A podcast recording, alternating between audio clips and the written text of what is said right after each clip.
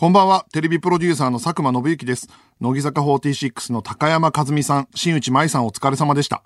2021年11月10日水曜日、この時間は私佐久間信之が日本放送からお送りしてまいります。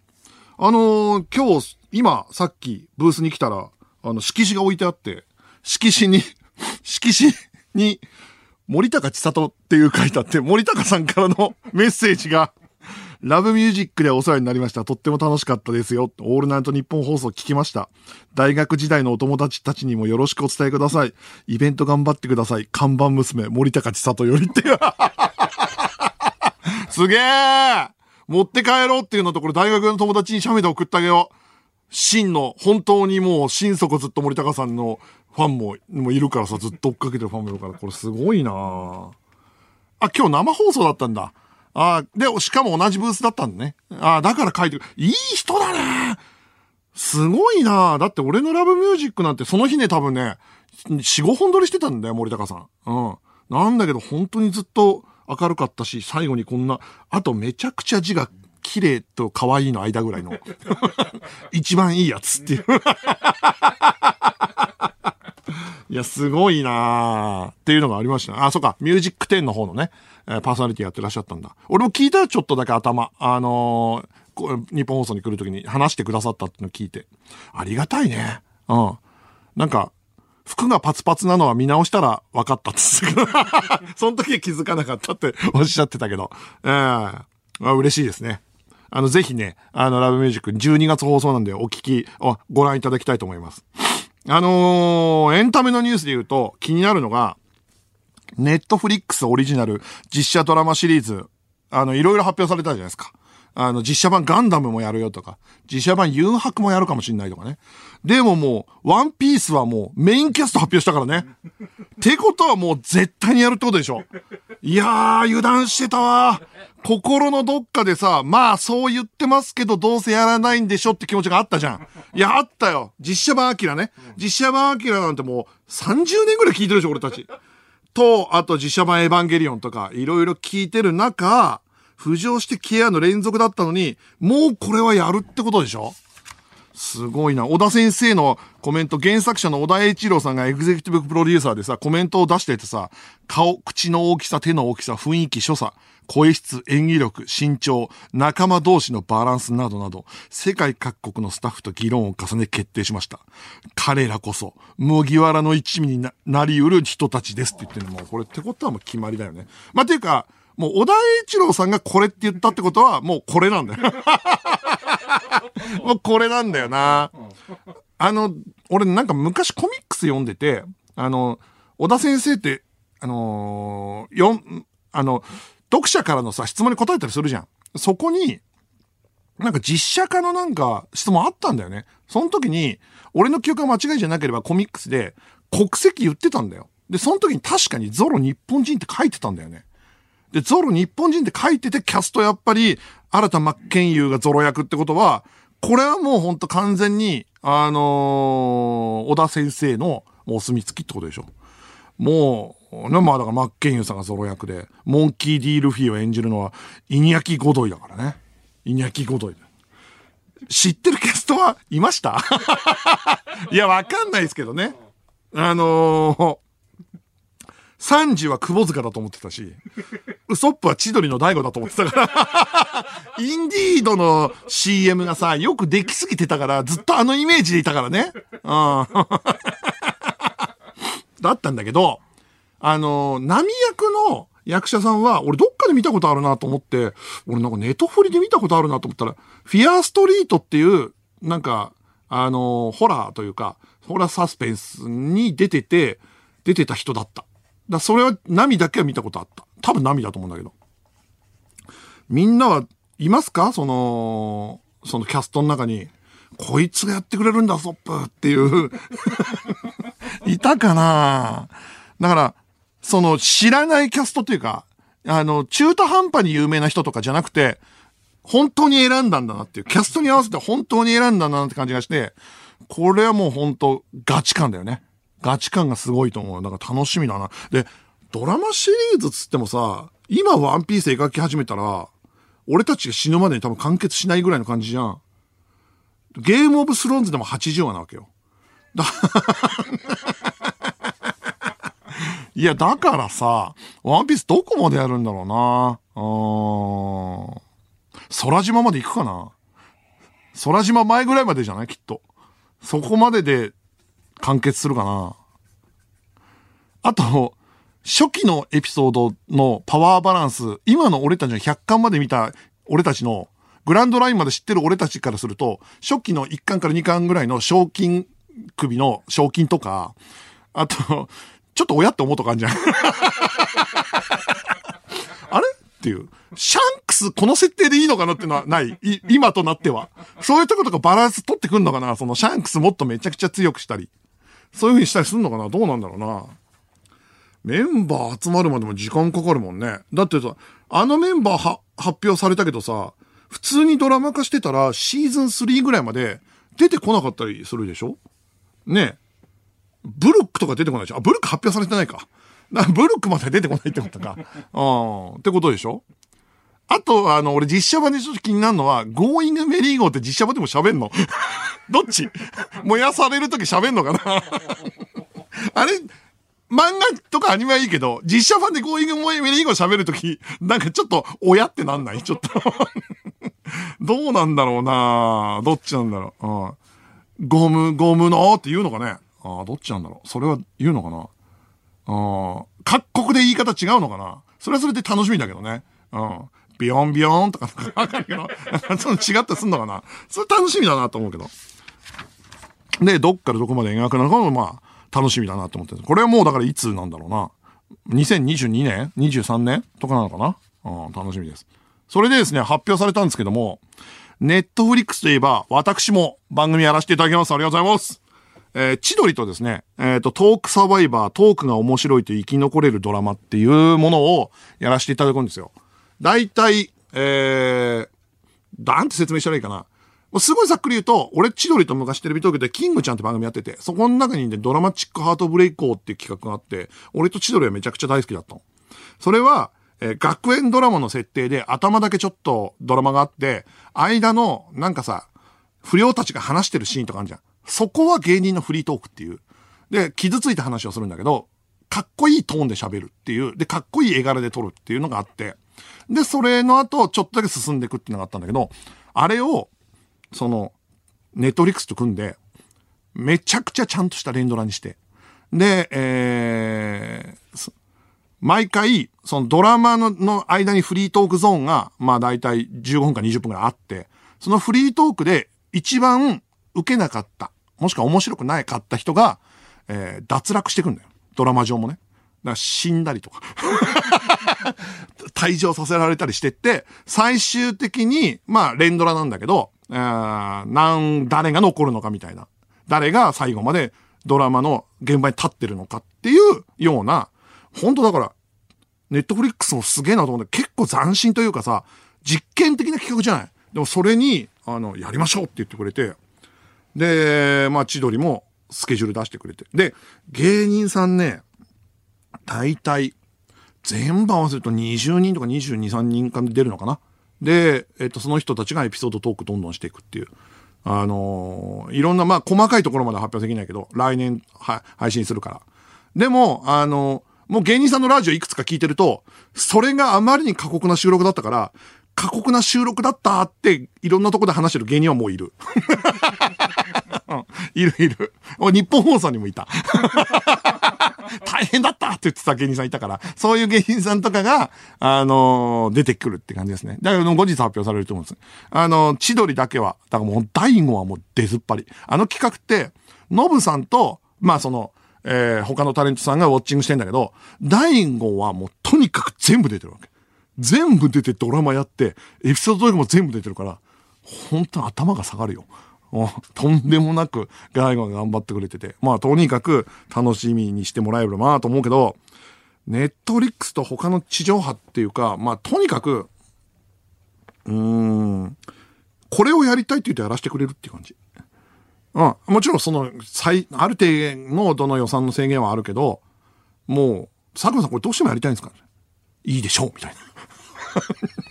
だそんなのさ、俺テレビ東京出身だから。俺多分フジテレビとか日テレの人とかだったら、はいはいはい、わかりました。じゃあこれっつってんだけど、いちいち聞いちゃうの。これってできますかね？みたいな。できます？みたいな。え、佐久間さんできますよ？みたいな。え、これってできるん？で、これは無理ですよね。いや、佐久間さん、できますよって。いや、すごいんだよ。だから結構、エキストラってあと3人ぐらい増やしても大丈夫ですかね？佐久間さん、30人増やしても大丈夫ですか って言われるっていう。うん。っていうのがね、もう全然違う。うん。あと、うん。なんか、ネットフリックスさんからの差し入れですっていう感じで来るケータリングのレベルが違う。だからそういう意味で言うとすごいよね。だから今、テレ東の番組を作っててネットフリックスもやってるから、情緒がさ、うん。どこに合わせたらいいのかわかんない。ネットフリックス終わった後、そのテレビ東京の、あの、考えすぎちゃんとか撮ってると、考えすぎちゃんって、もうほんとネットフリックスの番組の多分、うーん、30分の1ぐらいの予算でやってるから。だからもうほんと、セットの前でただ喋ってるだけだから。うん。カメラマンもいないからね。カメラマン、カメラ動かせないんだから。ズームとかできないんだから、だから。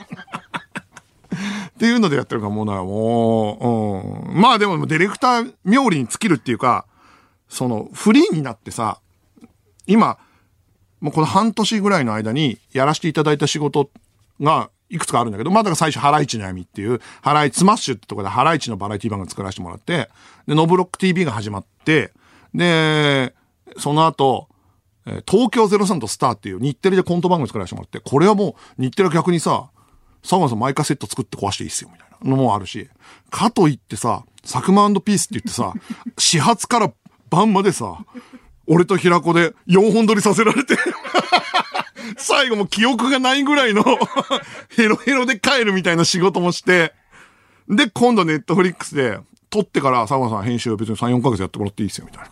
感じのもんとかもあるから、すごいまあまあ、まあまあ面白いですね。あのーフリーになったらっていう。だから、もしかしたらね、この後も、なんか、いろんなところでお声かけていただいて、企画が通ったらやれるかもしれないから、そしたらやってみたい企画まだね、やっぱ、や、やっていくと増えていくね。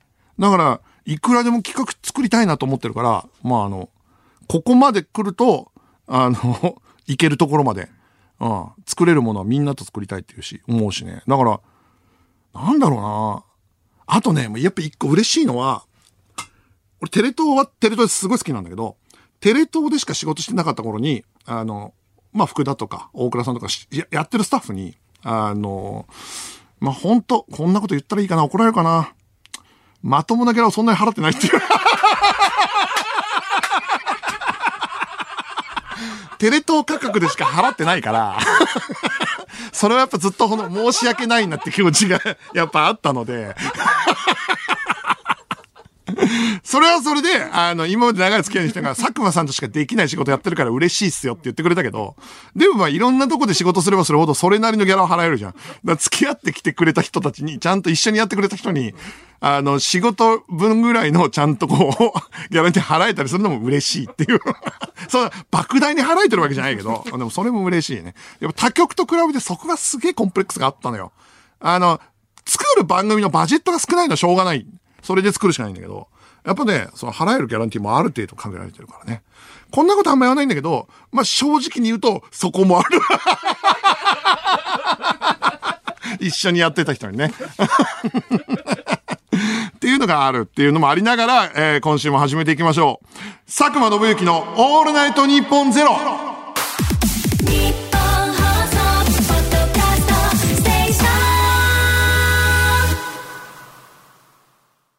改めましてこんばんは、佐久間信之です。毎週水曜日のこの時間は佐久間信之のオールナイトニッポンゼロをお送りしていきます。ノブロック TV はですね、すっぱ抜かれる直前の境が見られます。今配信しているですね、ノブロック TV の、その、アルカンドピース平子が操る IT 社長に、酒井は気づくのかっていうのは、無防備な酒井、すっぱ抜かれる直前の酒井が見れて、でね、今週の土曜日に配信される、アルカンドピースと俺とのトークは、すっぱ抜かれて、それがマネージャーから電話がかかってきた直後の、何を言っても暗い顔の酒井が見れます。ああ、これはね、もうほんと、あの、ぜひ見てほしいですね。あんなに調子の悪い酒井って初めて見るだろうと。で、それを、ちょっと平子がどうしたって顔で見てる平子ってのもあるんだけど。うん。だからその、俺だからどうしようかな、本当今日明日ぐらいで注釈取ろうかな、ノブロック TV の。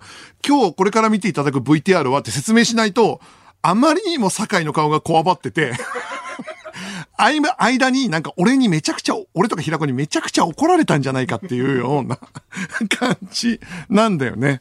うん。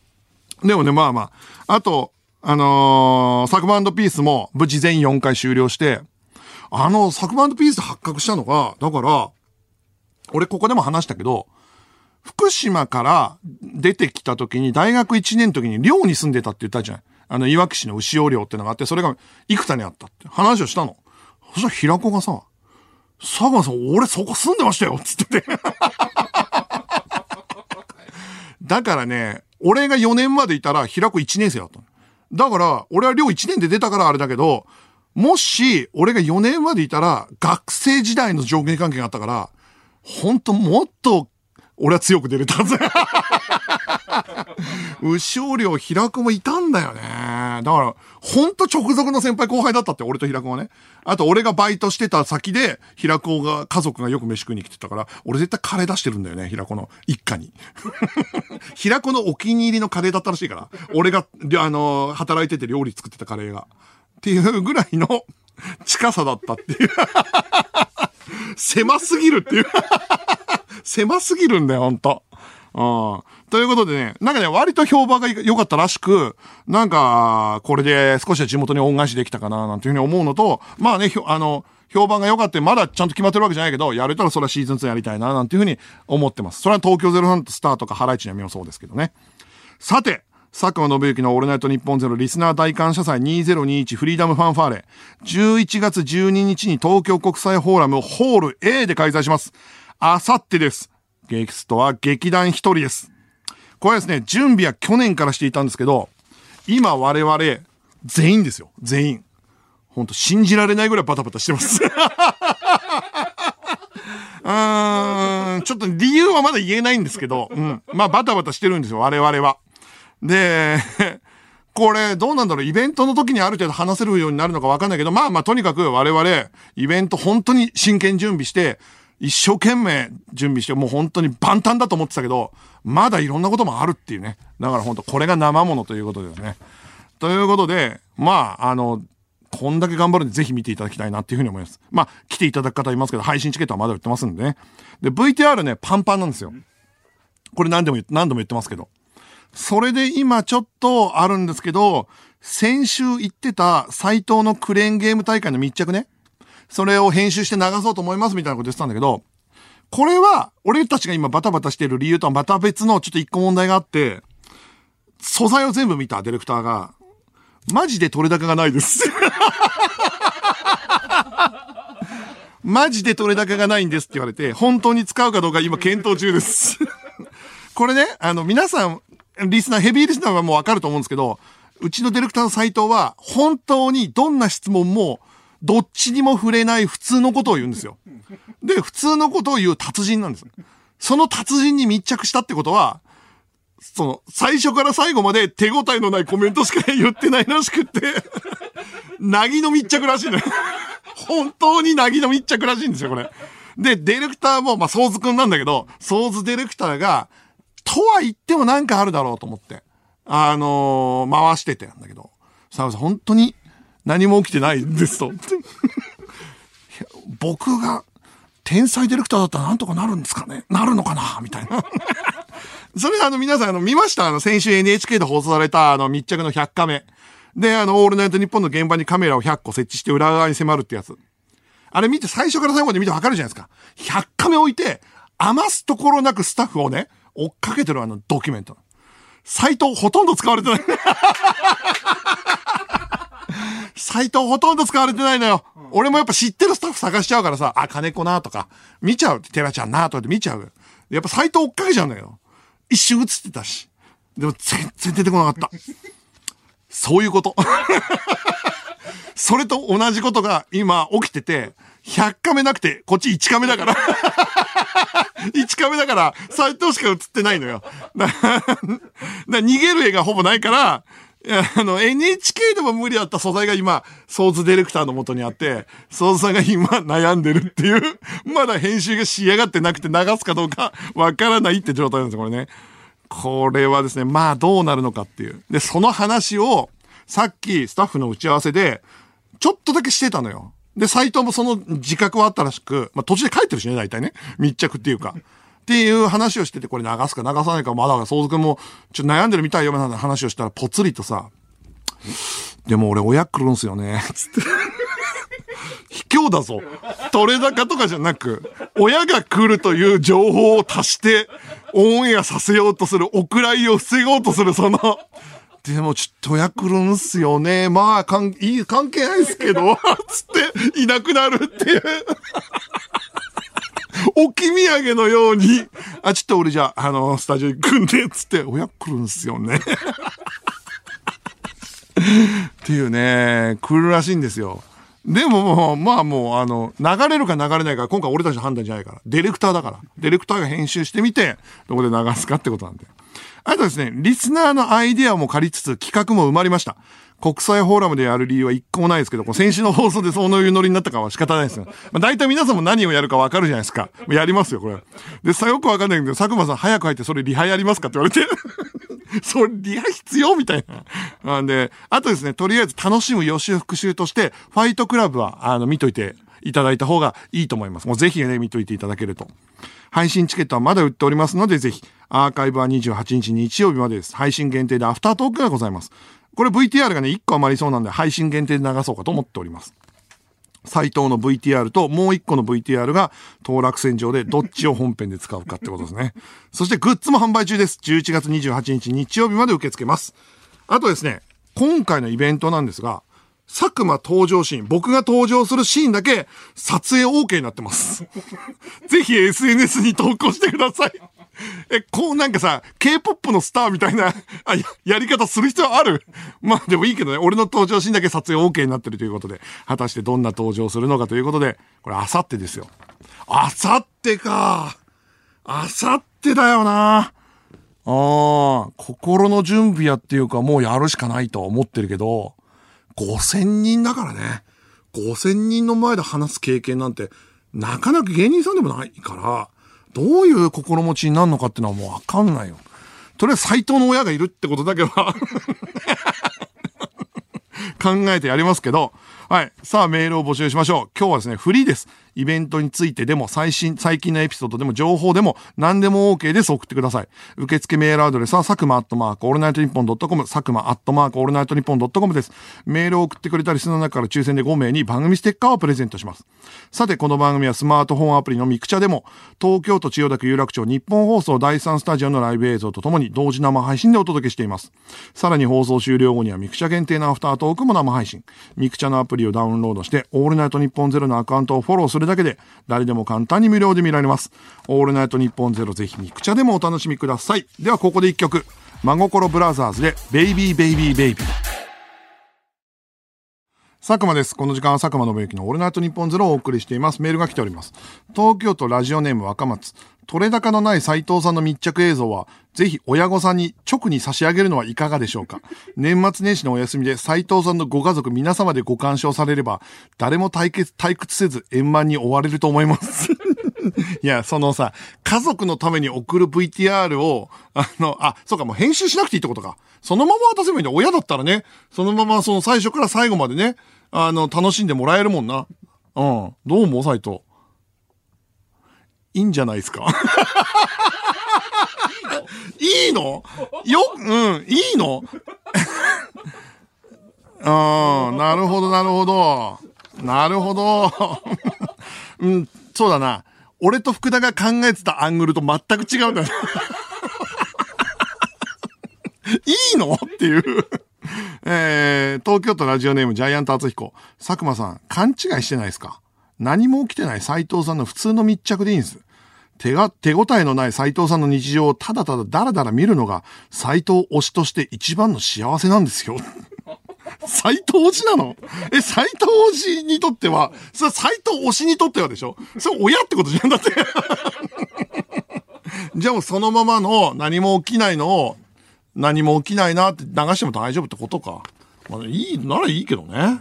うん大丈夫か、本当に。えー神奈川県ラジオネーム、無口な大根。ワンピースの実写、黒ひげ役でアルピー平子さんは出ないんですかねうーわ、これは全然違う。これははっきり言いますよ。平子さんは、どんな実写化も、メインのキャストではないです。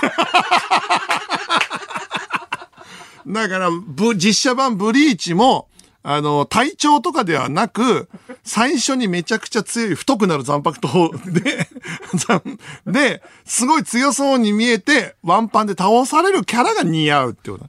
だからどうなんだだから、えっ、と、ギリギリ、例えば、今回のワンピース実写版で、駆け足で行くから、そんなに出番がなかったとしたら、ギリギリスモーカーはある。うん。ギリね。ただ多分だけど、黒の、どうなんだろうな。ラジオネームお風呂の逸話いる派。ワンピースの実写化ですが、アーロン一味の一人として RP 平子が出ると思います。これこれこれ。魚人一族の、魚人一族の中の、なんか肩が張ってる、ハンマーヘッドシャークなのかな？わかんないけど。でもサメだと強すぎるかな。うん。とかっていう魚人で出てくるのよ。それで、あの、ジンベエと揉めた時にジンベエにワンパンで倒されるとか、最後までジンベエを追っかけるとか、そのぐらいの感じ。うん。うん、多分ね。うん、だから3時とかに倒されたりするのかもしれない。そのぐらい。あの、魚人っていうのはいいセンスじゃないでしょううん、と思いますね。で今後も、あの、平子が、どの漫画の実写だったらどこに出てくるのかっていうのは、ちょくちょく話し合っていきたいんだけど。やっぱあいつはな、な、とにかくやっぱ、ちょっと雰囲気はあるんだよね。雰囲気はあってかっこいいんだけど、でもメインキャラじゃないってのは素晴らしい、本当と思いますね。あのーちょっと前の話なんですけど、ちょっと前の話っていうか去年とかに、ある雑誌、ナイロンジャパンっていう雑誌があって、めちゃくちゃおしゃれなファッション誌なのね。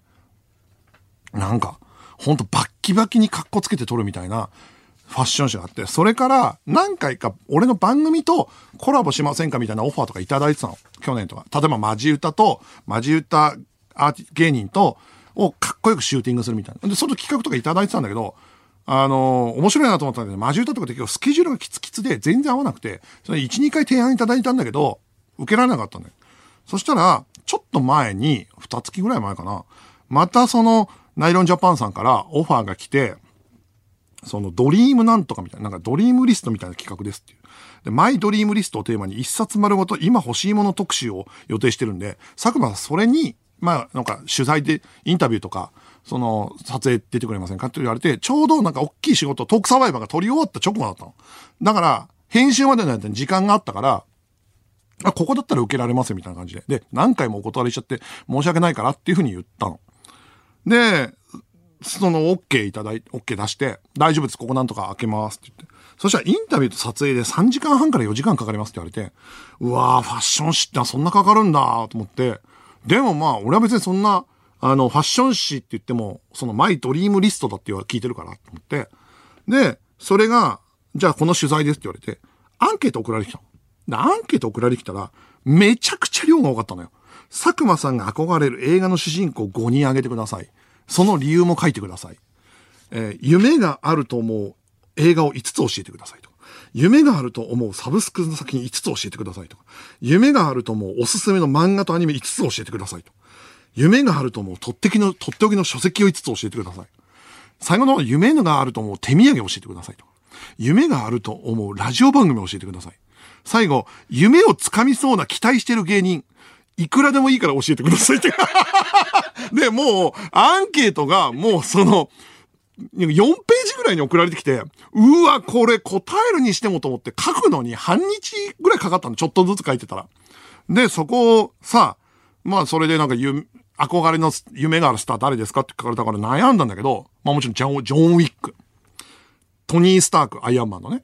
で、えっ、と、イコライザーのマッコール。イコライザー、あの、舐めてたつもりが強いってマッコールと、あとなんだろうなと思って結構ずっと好きな映画がガタカだったから、ガタカっていう映画があるんだけど、その遺伝子で差別される世界の中で、人の遺伝子使ってのし上がっていくっていう、その、で宇宙飛行士目指すっていう、結構20年前とかの優秀な SF なんだけど、それのヴィンセント、イーサン・ホークナイのヴィンセントとかって書いて送ったわけ。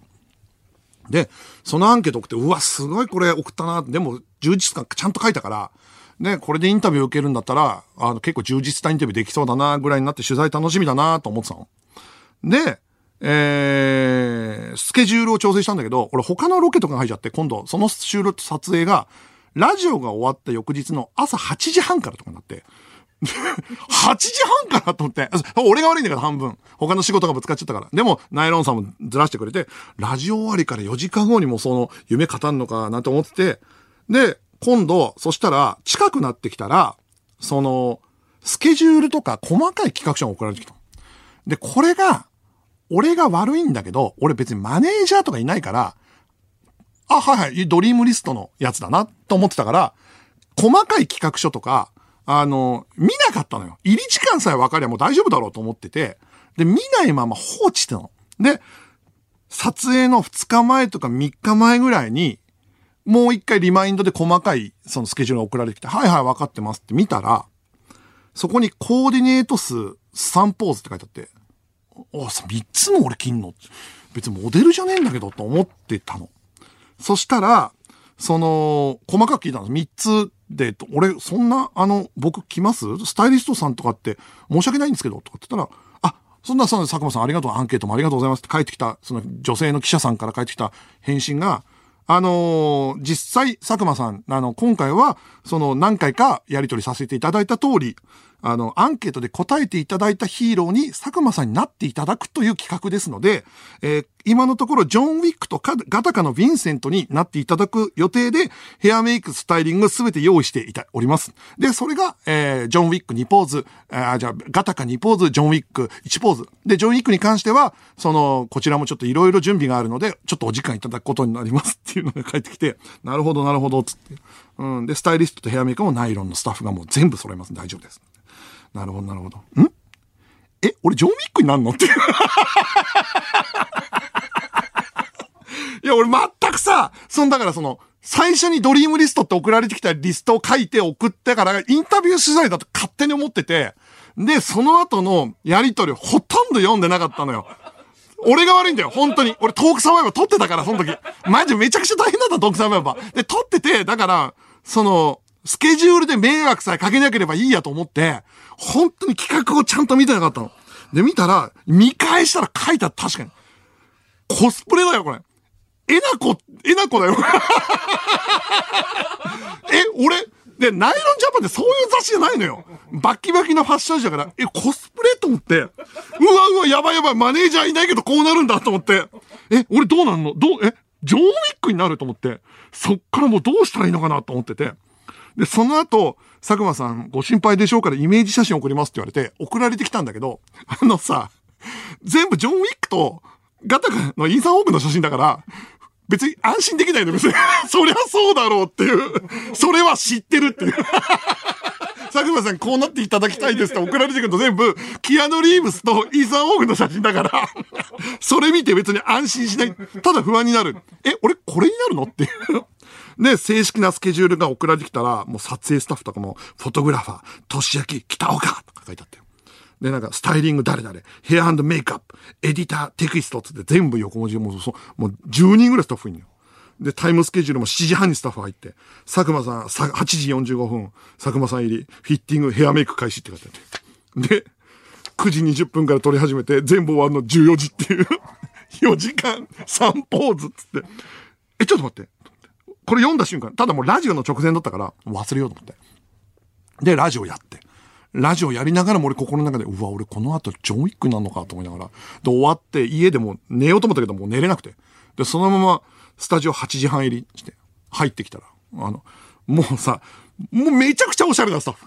もうだから、あの、水色のパンツとか入ってるスタッフがいるわけよ。で、あと、結構寒いのに、もうなんか、ノースリーブの T シャツみたいなカメラマンとかもういるわけ。そういう人たちが、もうずらっと、あの、なの、ヘルタースケルターとかの映画でとかで見る。沢尻エリカとかの周りにいる人たちが いて、佐久間さん、佐久間さん行っちゃいましょうって。今日はあの、このスタジオなんですけど、この間星野源さん撮りましたって言われて。ナイロンジャパンかなんかに表紙やってんだよね、星野さんがね。ここも、でも星野さんもここで撮ったんですよ。あ、そうなんですか。じゃあ、まずガタカから行っちゃいますか ガタカから行っちゃいますかって言われて、金、ガタカって、その、だから、その人類は、このなんか遺伝子操作で差別されてって、その頃からの不適正者が、なんか勝ち上がって話だから、その日ポーズの、まず、その恵まれてない時代というか、その、ヴィンセントがまだ夢見れず清掃員やってるんですって。で、その格好行きましょう、つって。スタイリストが用意したのが、銀のシャツに、オーバーオールに、どでかいオーバーオールに、デニムジャケットで、髪オールバックにさせられて、リーゼントみたいにさせられて、佐野さん、こっからちょっと攻めますねって言われて、攻めると思った。眉毛ブラウンにされて。で、唇、ちょっとこれあの、スペースなイメージ、スペーシーなイメージなんで、ちょっといっちゃいますね。嫌だったら言ってくださいっつって、唇銀色にされて。で、唇銀色前が茶色にされて、で、そのままこちらセットですったら、あの、オレンジのバッグにトタニ、トタイみたいなのがあって、青の。佐久間さん、狭いんですけど、そこの間に挟まれてください。要はなんか、その苦しんでるポーズだからです。狭いところにこうやって入って。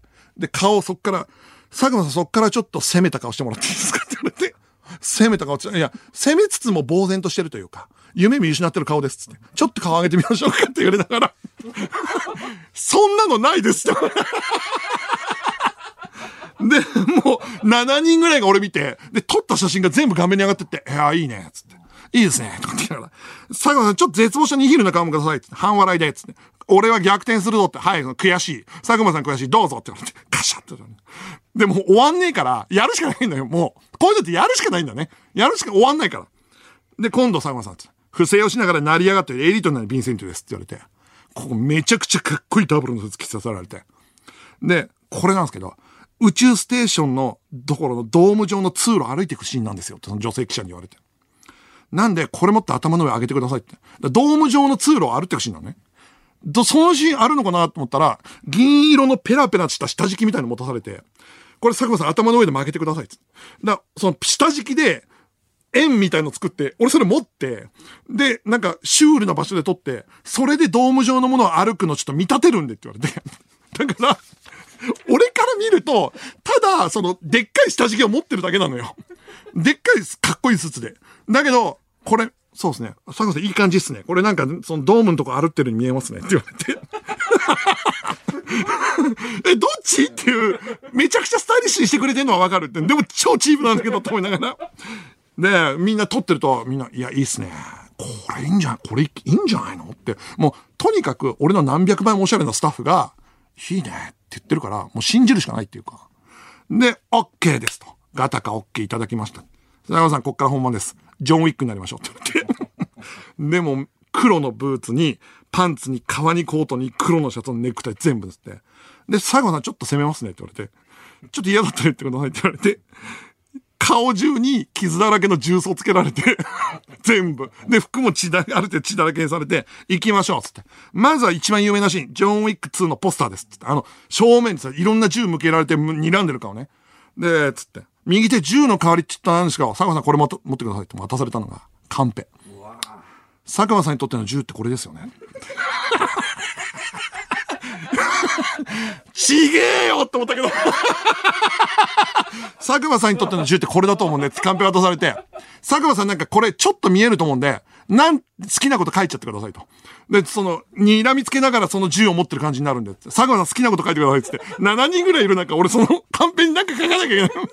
大喜利だよ、俺。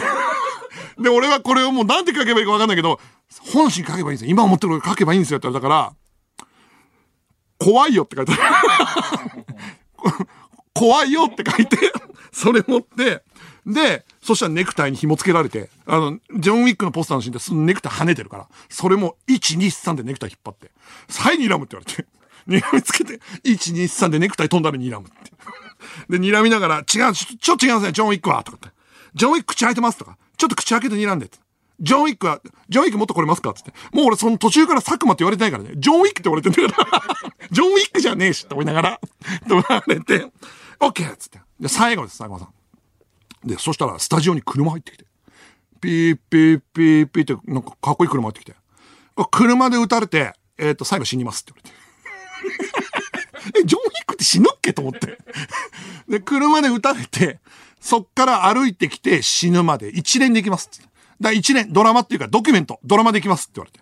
え、どういうことっつったら、あの、いちいち止めるとかじゃなくて、佐久間さんはただ車から降りてきて死んでもらって大丈夫です。それ全部こっちは収めるだけなんでって言われて、なるほどって思いながら、え、これやるの？と思って、で、佐久間さん行きますよって言われて、車から、もうまず倒れてる状態から、よい、スタートって言われて、って演技全部7人の前でやらされて、カシャンカシャンカシャン、いいっすよ、佐久間さん、佐久間さん。佐久間さんいいっすよ、もっと苦しく。佐久間さん、もうちょっと腹打たれて、腹打たれてるんで、って言われて、え、俺腹打たれてるんだって。っ て 言って、何回も撮って、最後、その死ぬくらいのです。最後、その、もう本当に、じゃあ本当に死ぬシーンも撮りましょう、つって。で、今度は、あの、車の中でもう撃たれて、銃弾全部撃たれて死ぬシーンも全部撮って。で、それ全部撮って、もうすごい必死よ、こっちも。もう何回やっても終わん、さ、やっぱ、カメラマンさんがさ、乗って終わるまで撮れないから、もうとにかく何回もやって、カットオッケーですってなって。うわーってなって。頑張りましたね、みたいな雰囲気になって。で、その後ちょっとインタビュー終わったら、その女性記者がね、それ全部企画してくれた女性記者の方と、その隣にいたライターさんの女性が、その、その女性ライターに、その記者さんが、やりきったねって言われて。私たちやりきったねって。すごいすがすがしくて、なんだって目に少し涙が溜まってる感じでさ、私たちやりきったって言って。いや、やりきったのは俺だからです。で、これね、なんかね、10ページぐらいの特集になって、11月28日に出るらしいんですよ、これ。だからもう、見てほしいけど怖いっていう。佐久間信之、佐久間信之です。えー、メアオブイーストタウンはね、UNEXT に今あるんですけど、あのーケイト・ウィンスレットが主演のね、あの、刑事ドラマというか、イーストタウンって小さな町で起きた殺人事件の謎と住民の人間模様を描くミステリーなんだけど、もうね、7話なんだけど、もう今年見たドラマの中もナンバーワンぐらい素晴らしい。あの、ミステリーと人間ドラマのバランスが素晴らしくて、ミステリーだからどんでん返しもあるんだけど、それも全部、無理やりじゃない。もう人間ドラマと直結してて、うわーっていう、素晴らしいと思うんだけど、で、俺これ、お例えば大根監督とかに面白いですよって勧めたりして、見た人がみんな今年ナンバーワンっていうぐらいの素晴らしいドラマです。本当に。全7話だけど、俺はもうほぼ2日ぐらいで見ちゃったっていう。なんでこれもう本当、もう、孫を肩抜き傑作ですね。これはね、素晴らしいです。えー、メール来てます。ラジオネーム薄毛のロン毛。佐久間さんにとっての銃は、カンペなんかじゃないです。チュロスです。うん。チュロスでもねえけどな。チュロス、銃を、銃上げて、銃下げてとかやんねえからな。やらねえけどな。うん。続きまして、ラジオネームヘルベチカ。佐久間さんこんばんは。佐久間ピース見ました。ハードなスケジュールの中、不慣れな福島テレビスタッフにダメ出ししながらも地元で楽しんでいるお二人がうら、微笑ましかったです。ところで、4回目のハワイアンタロット占いで、RP 酒井さんが11月に満足する結果を得るという予言がありましたけど、これ結婚のことだとしたら当たってますよね。そうなのよ。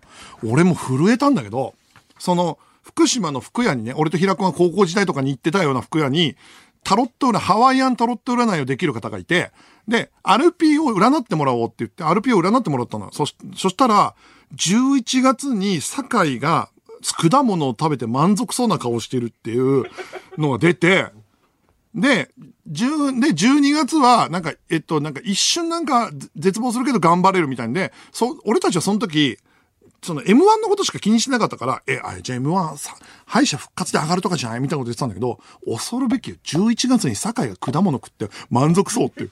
よ、予測、ハワイアンタロット。怖くない？バリバリ当たってんだけど。いや、そうなんだよ。RP で占ったからさ、平子だけで占ったわけじゃないから。うん、すごい占いだったなえー、引き続きメールお待ちしております。では、こちらのコーナーに参りましょう。カンペリスナーからカンペに書かれていたことを送ってもらいます。カンペというのは番組中にスタッフが出演者に見せる指示の書かれた紙です。えーそろそろ CM とか誰々に話を振ってみたいなやつです。一体どんなカンペが出ている、どんな番組なのでしょうか？紹介していきましょう。1枚目、神奈川県ラジオネームロージー。マクドナルドでトレイに乗ったゴミをトレイごとゴミ箱の口に突っ込んで捨てるとき、絶対にゴミ以外何も置いてないのに、あれ？財布とか捨ててないよね？って不安になります。うわ、めちゃくちゃわかる。めちゃくちゃわかるよ。うん。俺だって実際こう、これ、ツイートしたこともあるんだけど、実際その場で。神戸屋で、神戸屋ってパン屋で、パソコン売って、ノートパソコン閉じて MacBook Air。で、トレイとノートパソコン持って、で、ノートパソコンを置いて、トレイ持ったまま出たことあるんだから。マジで。本当に。戻ってくるとき勇気いったよ、そのまま一回出たからね。あるんだよなえー、東京都杉並区ラジオネームおじいちゃんの孫。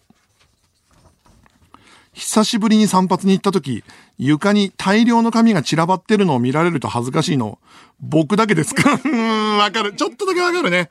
うん、なんか武将してる感じがね、こまめに言ってる時よりね。でも、なんか、あのー得した感もちょっとあるよ。あの、ここまで我慢したっていう っていうのもちょっとだけあるんだけど、わかるわかる。その気持ちはわかります。えー、続きまして、北海道ラジオネーム猫背ファミリー。飛行機の手荷物受け取るとこって、なんで誰も僕の荷物盗もうとしないんですか？いや、これはわかんないけどな。つい見ちゃうとか、離れられない気持ちはわかるよね。なんだろうね、離れられる人と、あの、自由にいなくなれる人とかうちの奥さんとか全然自由に行けんのよ。俺全然ダメ。俺も絶対見ちゃう。うん。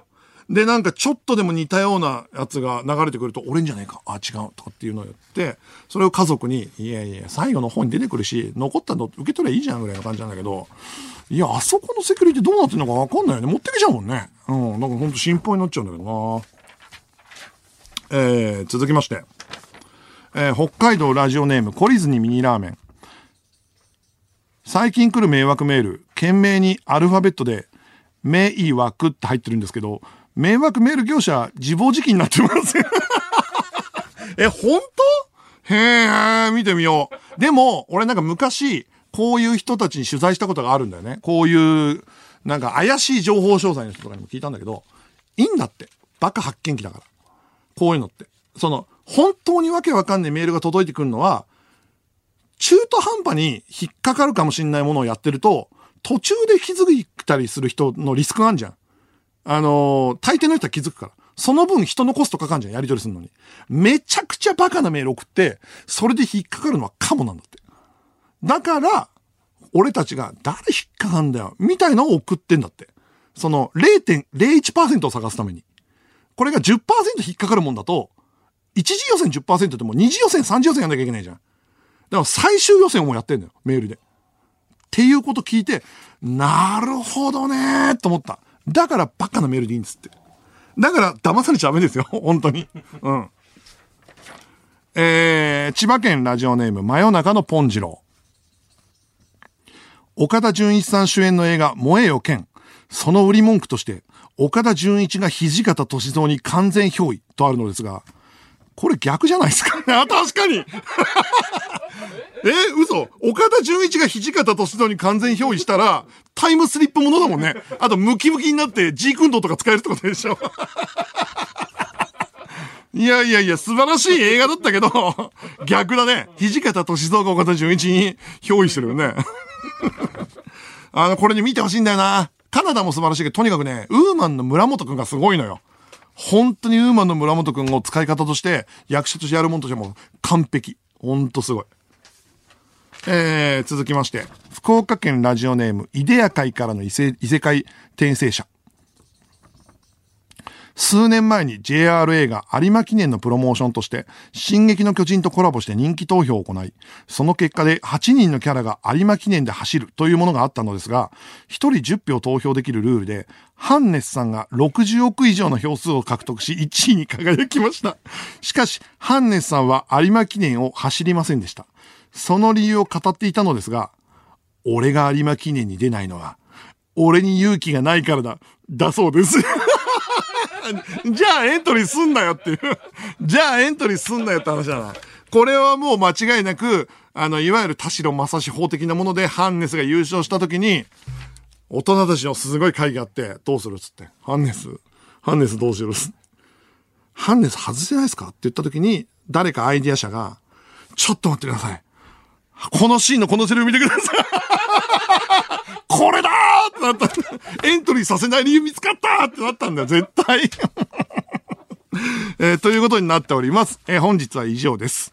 えーこれからですね、イベント用のカンペに書かれていたことを、あの、募集したんですけど、木曜中です。木曜中にいただけると、え金曜日の国際フォーラムのイベントで、カンペに書かれていたことを、えー読みますので、ぜひ、明日いっぱいぐらいまで急ですけど、イベント用に、えーメール送ってください。佐久間アットマークオールナイトニッポンドットコム、佐久間アットマークオールナイトニッポンドットコムです。メールの件名にカンペと書いて送ってください。ここで一曲、東京スカパラダイスオーケストラ、明日以外すべて燃やせ、 featuring 宮本浩次、宮本浩次。お聴きいただいたのは東京スカパラダイスオーケストラ、フューチャリング宮本浩次で明日以外すべて燃やせでした。えー、では、明治とのコラボコーナーに参りましょう。企画書は甘いラブレター。明治は季節のイベントごとにチョコレートの楽しみ方を発信しているということで、このコーナーでは季節のイベントごとの企画をリスナーから一行の企画書に送して送ってもらいます。今回のテーマは学園祭ということですね。来年3月までの長期コラボでテーマはどんどん変わっていきます。えー、1枚目です。えー茨城県ラジオネームガントバシ大王。学祭なんてやってる場合じゃない。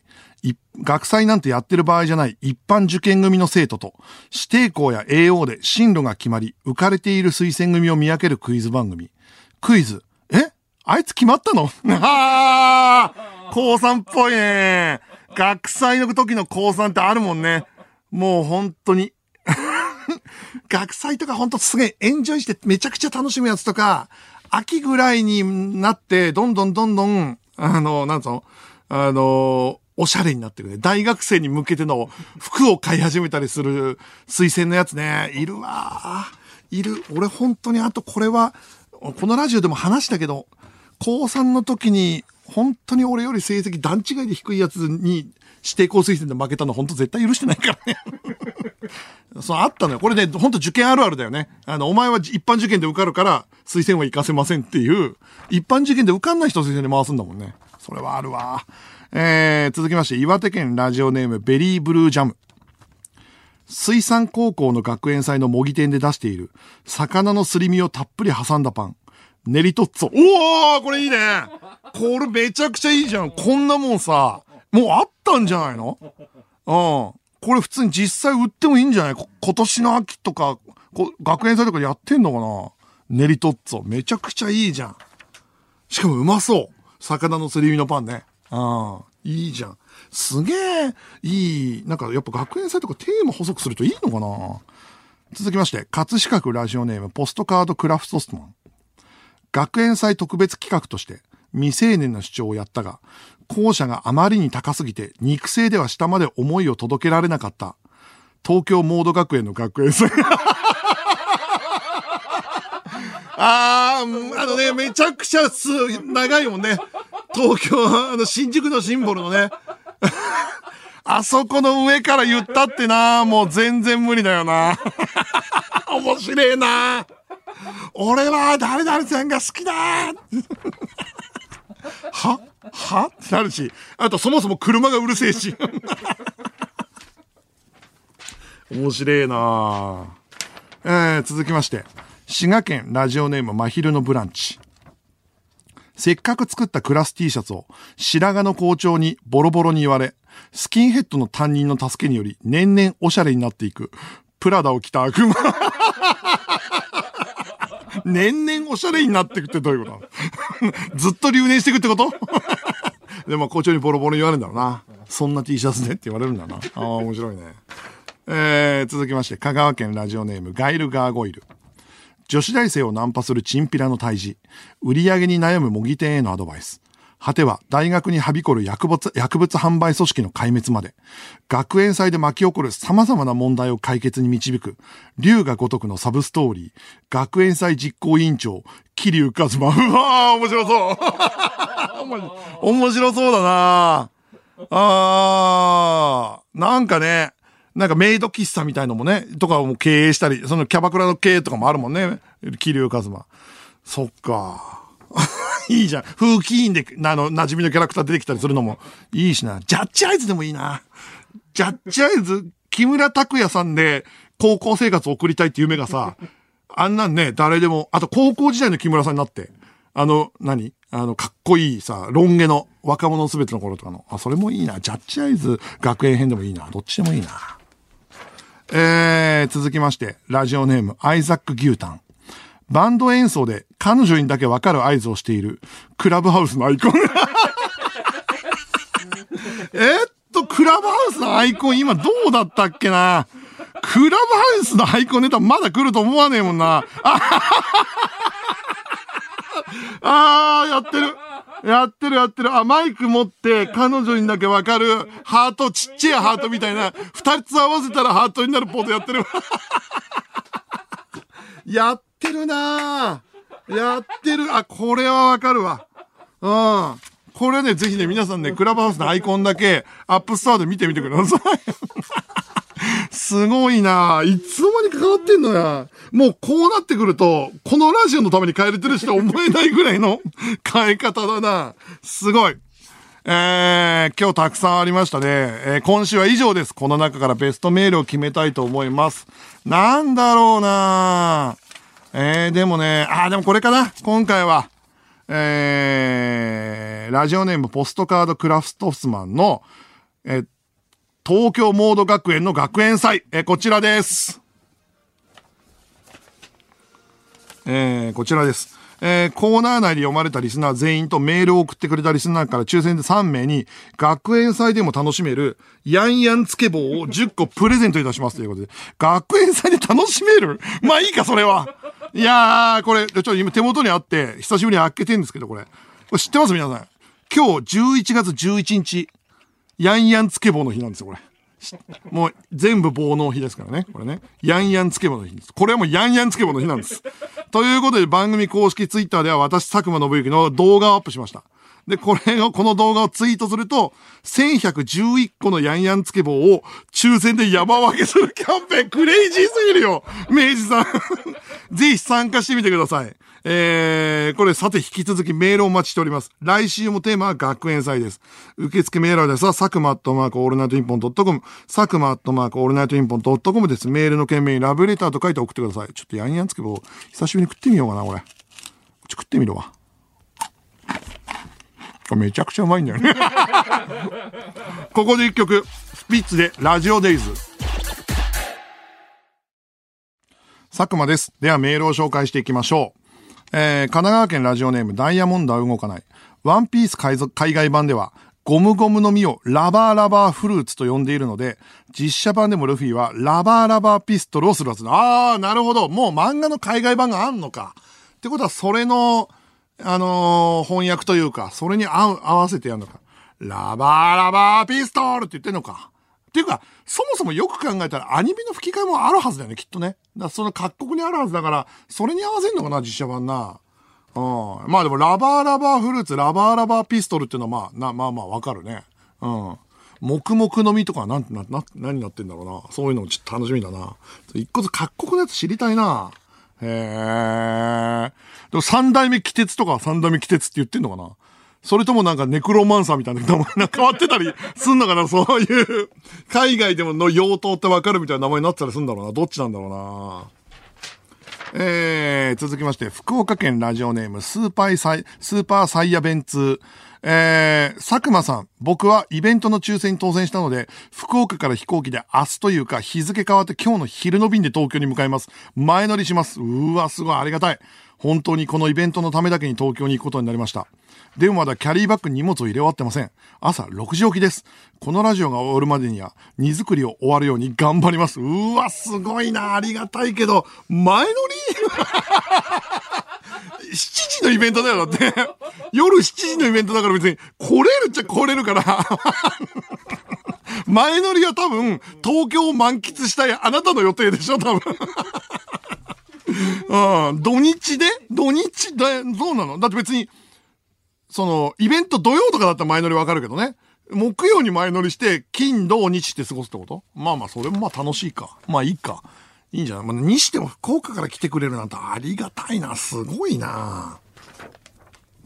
えー、ラジオネームフライデーチューズデー。イベントでは先週話していたテニプリクイズはやりますか？私は旧テニ、新テニ、アニプリ、テニミュ、すべて抑えているガチ勢なので、もし問題に困っているようでしたらお任せください。ああ、なるほど、なるほど。うん、どうなるかな。うん。怖えな、やっぱガチ勢のいるジャンルは。あー続きまして、えー兵庫県ラジオネーム、リオネルタッチ。呪術廻戦の平子は、領域展開、喜劇、自己泥酔を発動するも、能力を見せることなく、両面スクナに顔面を飛ばされます。そうなんだよな呪術廻戦って時々何の能力かもわかんないまま死んでく人とかいるんだよなああ、そっか。呪術廻戦の平子はそうか。うんえー続きまして、東京都練馬区、ラジオネーム、歯ブラシの占い師。僕は明日人生で初めてのアルバイトをします。まだ働いたこともないし、社会経験もないので不安です。年上の人とうまくやっていくコツを、元テレビ東京の佐久間さんとしてアドバイスをください。急にああ。でもね、アルバイトっていうかね、そのぐらい若くて入ってくる、くれる人に対しては、ほとんどの人は続いてほしいと思うから、あの、純粋に分かんないこと教えてくださいっていう態度だったら、ほとんどの職場で、よっぽどひどいパワハラ野郎がいない限りは、うまくやれると思うよ。あのー、こんなにビビる必要全然ないし。ただ、知ったかぶりと分かったふりだけを続けると、こいつ話聞いてねえなって思われると、途端にちゃんと人が説明したくな、しなくなってくるから、まず大事なのはやっぱ、あの、学ぶ姿勢と、あのーやる気という、いや、少なくとも最低限のやる気ありますよってことだと思います。あとね、無理することはないから、アルバイト死ぬほどあるから、あの、そこでうまくいく、うまくいかないが別に人生の絶望とは全く関係ないから、たまたま嫌な奴がいて、うまく続かなくても別に自分のせいじゃねえやと思ってやってればいいと思いますけどね。はい。えー、引き続きメールお待ちしております。受付メールアドレスは、サクマアットマークオールナイトニッポンドットコム。サクマアットマークオールナイトニッポンドットコムです。ここで一曲、桑田佳祐で、明日晴れるかな。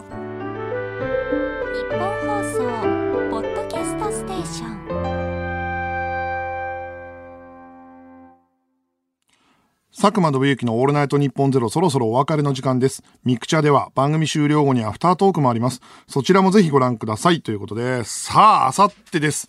あさってにイベントやります。えー、メール来てます。福岡県ラジオネームおつかれんこんトルティーヤ。僕も福岡からイベントに行きます。前乗りはできませんが、当日は朝6時に家を出て向かいます。うわー、ありがとうございます。いやいやいやいやいやいや、そういう人も多いんだね。東京だけじゃないんだね。ありがたいよ。配信で見てくれる人もありがたいけどね。うん。6時。6時も別に、6時じゃなくてもいいな。よく考えたら。一瞬騙されたな。うん。いやー、あのー本当にね、イベントいろんなことがありつつ、えー、今日、あの今日あちこちオードリーで、大泉洋さんと劇団一人が来てくれて、で、大泉洋さんと劇団一人の後に劇団一人とちょっとだけ、ああ、さってよろしくお願いしますみたいなこと言ったら劇団一人もすごい楽しみにしてたのもあるし、逆に5000人の前で話すことなんてないから、どんな風になるのかなっていうふうにも思うし、あとはもうイベントで5000人といえど、配信があろうと、信用して話そうと思って。要は、あのー有料で見てくださる皆さんにしか話せないことってあるからさ。だからもうそれを話そうと思ってるんで、あのーそこに関してはね、ちょっとなんか、別に覚悟を決めるってのはちょっと違うんだけど、なんか、こういう話をしたいっていうふうに思ってるんで、ぜひ、あの、初めての話もたくさんしたいなっていう、そういう時しか話せないなと思うんで、ぜひお楽しみにしていただきたいなっていうふうに思います。メールです。神奈川県ラジオネーム、お酒は二十歳になってから。僕は明日、イベントのために美容院に行って髪を切ろうと思ってます。佐久間さん、僕にしてほしい髪型とかありますか？いやー、そうね。うーん。じゃあ、ドラケン？東京リベンジャーズのドラケンかな？別にしなくてもいいけどね。うん。ドラケンからブレタズのタメ口だな。茨城県ラジオネームハートマト。イベントで斉藤さんのクレーンゲーム映像が見られるか、今から本当にワクワクしています。斉藤さんしか勝たんどうする斉藤？どう？うん。ちょっと待ってください。もうさすがにないぞ、今のは。皆さん、あの、その、どうします、斎藤って言ったら、が、頑張りましょう。いや、どっちでもないよ。俺の答えになってないじゃん。その、どうする斎藤って言ったんだよ。俺は流す、流さないどうする斎藤って言ったんだから、それは流さなくていいですか？流しましょうか？任せますでも何でもいいじゃん。その、何かしらのアンサーになってればいい。が、頑張りましょうはもう、その、あさっての演出だよ、お前。俺、お前に全形委任してんだよ。怖いよ。あ、違うね。自分の部位のことじゃなくて、全体を通したメッセージだったのね。もしかしたら。まあ、それも、それも、それもどうかなと思うけど。まあ、何にしても、えー、とにかく楽しみです。えー、なんか、前のイベント300人でしか見れなかったんで、初めて本当のたくさんのリスナーさんの顔を見ることができるっていうのが、もう心の底から楽しみで、えー、僕らも精一杯準備してやりますのと、あの、劇団一人も楽しみにしていると言っていたので、ぜひ、えー、イベントお越しくださる皆様、えー、お怪我などなさらないように、ということと配信、あの、まだの方とか、ぜひ購入してみてください。野郎ども、港に別れを告げろ要素のテレビプロデューサーの佐久間信之でした。